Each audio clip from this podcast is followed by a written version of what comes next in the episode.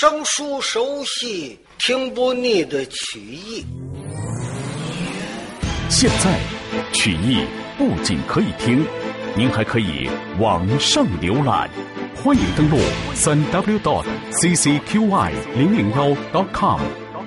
曲苑资讯、焦点新闻、曲艺资料、试听专辑，还有论坛互动、网友交流，海量内容一网打尽。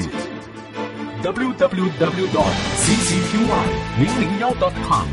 长城曲艺网，努力打造民间曲艺第一站。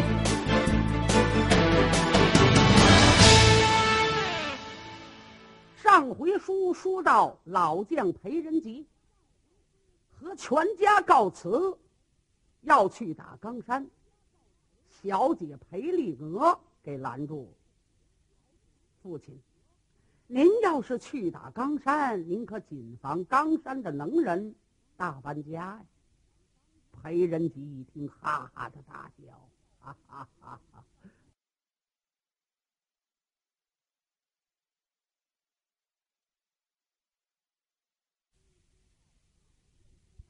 上回书说到老将裴仁吉和全家告辞，要去打冈山。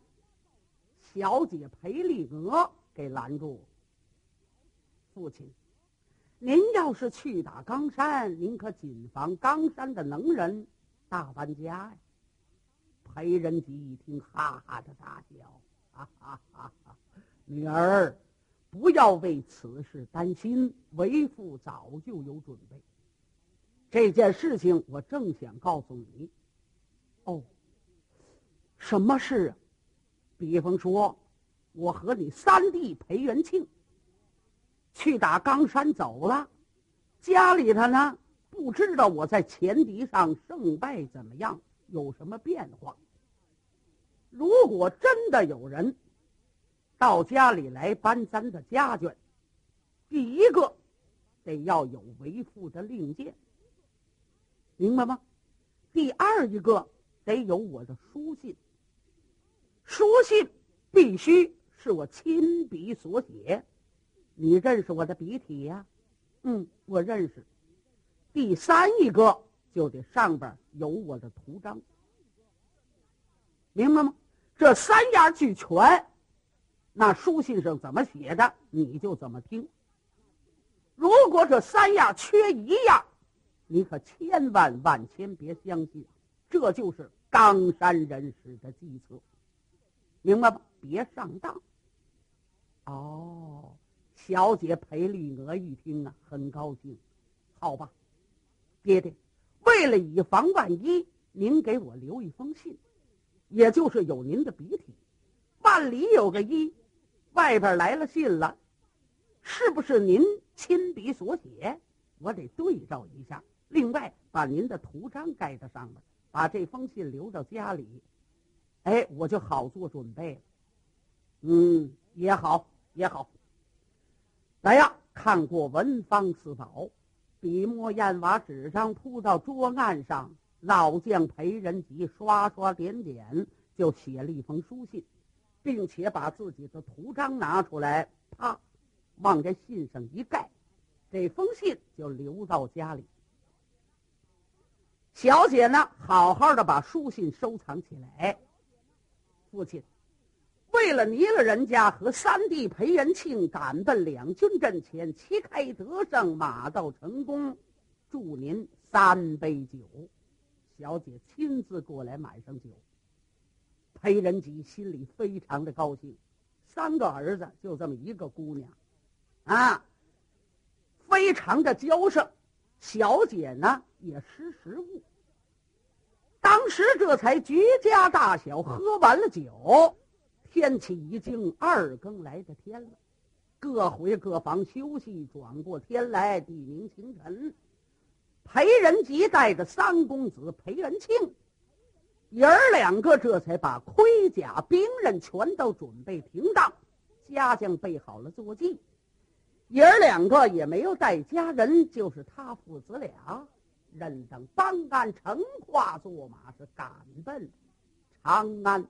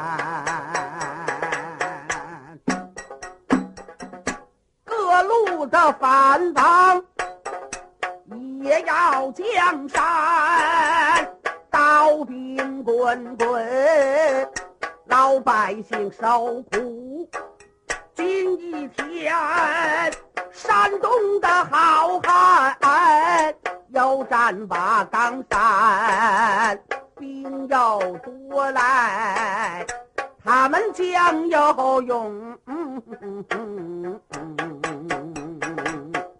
爱听见说，靠山王杨凌兵败回了关，损了兵了，他们上了江。真叫阳光不得安，这一回叫我们父子。攻打冈山寨，瞧一瞧那山上要多少亏冤。只要是两军阵前打得全胜，保住隋朝的万里江山，这老将军。心中悼念，往前走。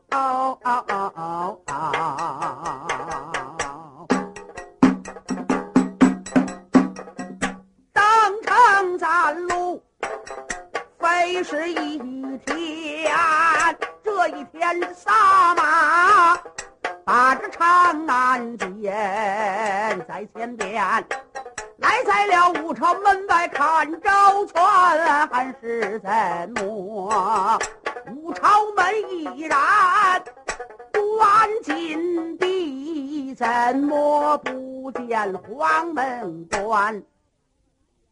爷儿两个来在了武朝门外一瞧，不单午门紧闭，连黄门关一个也没见着。爷儿两个一瞧，这是怎么回事儿？嗯，这是一国的朝纲，午门多咱也得开着办公啊。怎么连个人儿全都没有啊？爷儿俩下了坐骑，就在这门口来回的溜达，一直到太阳压山儿，也没见出来个人儿。爷儿俩没法子，这才拉马直奔金庭驿馆。到了金庭驿馆，说明自己是哪儿来的。这里边人呢也知道皇上传旨意，刀马官调裴家父子的事情。哦，那就请进来吧。金庭驿馆就好像皇上家一个外书房一样，外粮官上京城办事来了，能住哪儿呢？能住店吗？所以呢，就住金庭驿馆，是专门招待外粮官的。爷儿两个住到这会儿，吃饱了喝足了，就扫听，怎么五朝门没开呢？也没见黄门关。我们是圣旨调来的，见不着皇上，那该如何是好？里边人一听啊，也乐了。哎，裴大人，可能您呐，轻易不在朝里头来。皇上家三天两头的不开门。皇上今儿个有事了，或者欠安了，身体不爽了，反正有点事儿就不升殿。今天呢也寸劲儿，可能皇上不是病了，哎，就是有别的事儿了。要不昨天晚上睡得太晚了，那您明儿再去吧。爷儿两个一听啊，哎，简直不像个话。皇上家哪有总歇的？再有一说，外边总有公事进京，那皇上得天天办公。嘿嘿，这皇上三天两头的不坐殿。明儿再说吧。转过天来，爷儿两个拉着坐马，早班的又来了。为什么呢？朝臣待漏五更寒，五更天皇上就得升殿。爷儿俩在五更天以前就到了这儿，等着吧，一直等到太阳老高呢。没开门，还是这个样一连三天都没开门，爷儿俩真着急了。还是我们爷儿俩没到啊？还是皇上没开门，没见着我们？这个事儿怨谁呢？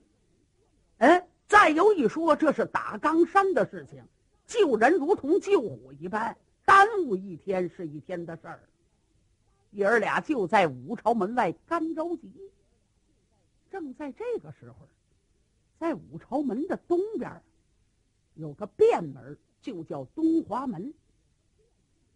就看东华门里边啊，出了一个老太监，不知干什么去。赶紧的，裴仁吉就走过来。哎呀，公公大人，一见可好？老太监一瞧，哦，啊啊啊啊，咱家好。你是干什么的？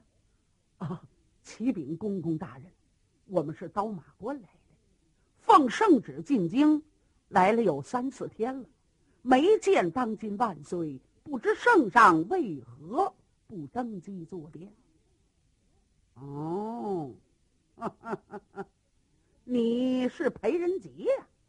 呃，对对对，我叫裴仁吉。那么那个小孩叫裴元庆？呃，对对对。我说，裴大人，可能够你得罪人了吧？嗯，这个公公大人，难免呐。得罪人不得罪人，这个不缴不知的，也许是得罪人了，不知出什么事儿。告诉你吧，皇上只是传了旨意，选你进京。至于多增进京，这个皇上可不知道。现在在哪儿了呢？圣上在大龙宫呢。有个兵部大司马叫张大斌，陪着皇上在那下棋呢。一连这盘棋下了三天了，哈哈，可能个皇上要升殿，这位张大人没叫升殿。你不是打算见皇上吗？你跟我来，我把你领到大龙宫。有人要问你，就说你自己找来的，明白吗？哦，是是是，多谢公公大人，你跟我来。爷儿两个把坐马拴到了五朝门外，就随着老公公就奔大龙宫。很快，绕到大龙宫的门外边这位太监用手点指，你看，那不是下棋呢吗？爷儿两个一看，可不是嘛。正是兵部大司马张大斌陪着杨广下棋呢。两个人一心一意的对这盘棋，还是真负责任。老公公告诉他就走了，爷儿两个赶紧的走进了大龙宫，往前紧走了几步。吾皇万岁万万岁！臣裴仁吉、裴元庆奉旨进京参见我主龙体生安，就往杨广的眼前一跪。杨广看了一看，正是裴家爷儿俩进京了，又瞧瞧这盘棋，还差个两三步就输了，他也不愿意输。杨广把手一摆：“哎，兵部司马张爱卿，啊，万岁！别下了，公事到了，孤王马上升殿。哎，等会儿，我主万岁！不管怎么说，这盘棋得下完呢。啊，哎。”别下了，杨广心里话，再下我这盘棋就输了。这干脆，正好找这个理由，不算输。呃，不下。张大斌他为什么拢着这个杨广在这下棋呢？小人之间，就是小肚子鸡肠。就因为杨广传这道旨意到刀马关调他们爷儿俩的时候。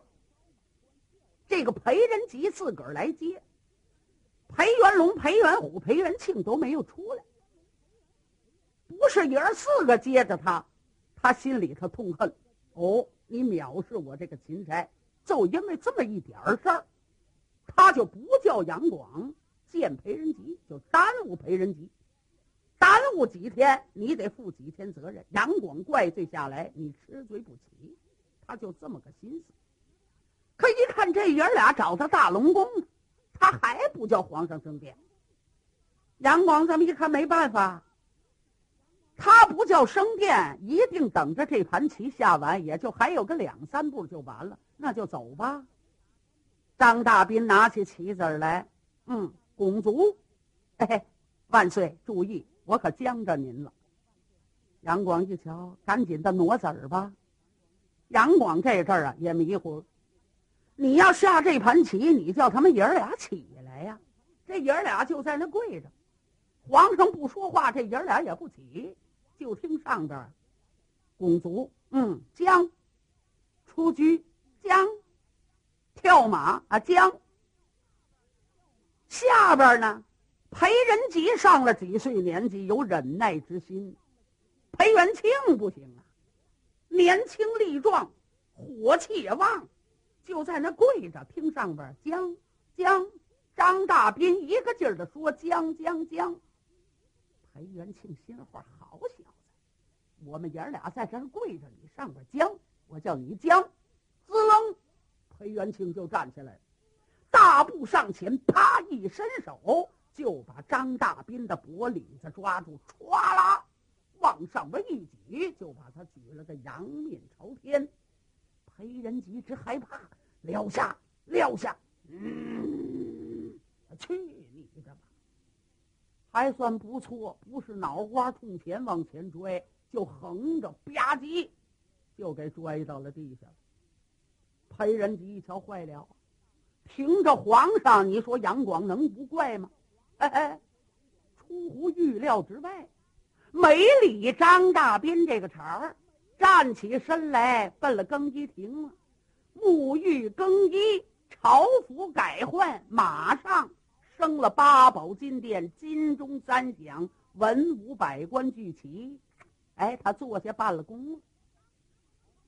当时何朝文武聚齐，参王见驾之后，文东武西排班站立。杨广吩咐一声：“来呀！”孤王传旨意，选召裴家父子。上殿是，传旨官手捧圣旨，站在殿脚之下，高声的喊喝：“奉天承运，皇帝诏曰，旨意已下，裴家父子随旨上殿呐。”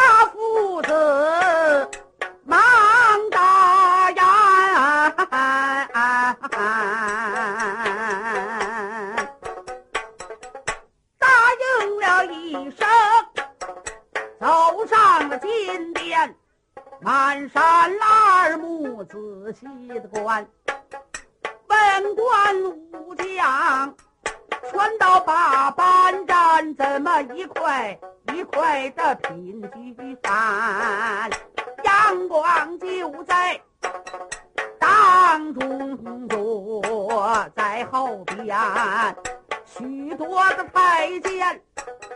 龙凤扇就在哎，跳在空中悬，在下边惊动了裴仁吉，忙报万十里大公归平川，给我的万岁来请安。这阳光看罢了，多是大手摆。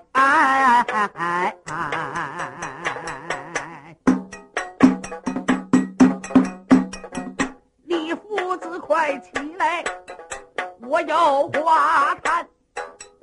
这父子刚刚的平身在旁边站，就听见下边打了言：“吾皇万岁，给我做主，把快给微臣报仇冤。”阳光闪目。往下看，原来是兵部司马来增援。杨广往下一看，张大斌跪下了。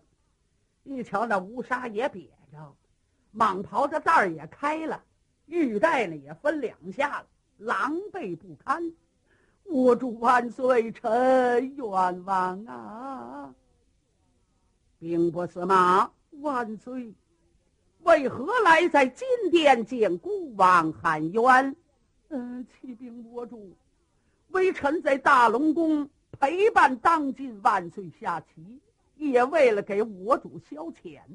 谁知道裴仁吉到大龙宫见我主的时候，纵子行凶，他叫裴元庆把微臣举将起来，摔在了地下。您瞧，摔得我这胳膊有伤。请万岁给我做主！啪！杨广一拍桌杆：“张大斌，万岁，你可将啊？嗯，真是岂有此理！跪拜！”为什么杨广说这句话？杨广也有气。我说这盘棋不下了，不下，你偏要下，你非得把我将死不可。嗯，要不是裴元庆解围。你就把我将死，你可将啊！真是岂有此理！所以杨广一展袖子，跪拜。张大斌砰儿闹了个大红脸，只好蔫头耷拉脑袋，就这模样归了班了。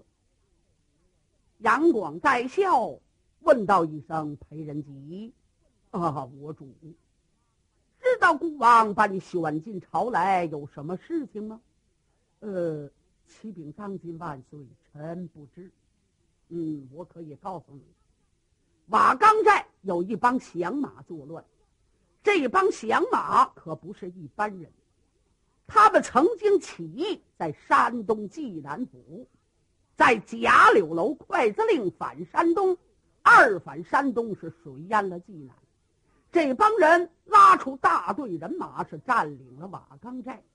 几次的派人去打冈山，都失了败。听说你裴家父子不但能杀能战，还是孤王的干国的良臣，所以有意派你们裴家父子去打冈山。不知你心下如何？呃，启禀当今万岁，请你老人家放心，我父子。如果奉旨意去打冈山，管保旗开得胜，马到成功。杨广点了点头。那么，孤王加封于你，你就为刚说呀，你就为兵马大元帅，还没等着封呢。旁边有人说话：“呃呃呃呃，万岁，臣有本章。”哦，兵部大司马，你还有什么本章？启禀我主，裴仁吉能杀能打，这可不是瞎话。啊，您忘了一荣之夫难成正果，光能杀能打不行，营盘里头你得会用兵，不单熟读兵书战策，你还得知道了敌人有多少兵将，知己知彼，才能百战百胜。所以要把兵马元帅的兵权交给他，微臣有点不放心。哦，兵部司马要依你之见，依微臣之见，我愿意领兵出朝。微臣当领兵元帅，叫裴仁吉当前战先行官，裴元庆押粮运草。为什么呢？这个粮食非常重要，兵不到粮草前行，粮台乃兵中之胆。没有个能杀能打的将官押粮运草。这也不行，所以叫裴元庆押粮运草。不知我主万岁心下如何？嗯，也好。嗯，兵部司马说话言之有理，孤王准下你的本章。张大斌为兵马大元帅，带十万精兵；开路先行官裴仁吉带五万人马。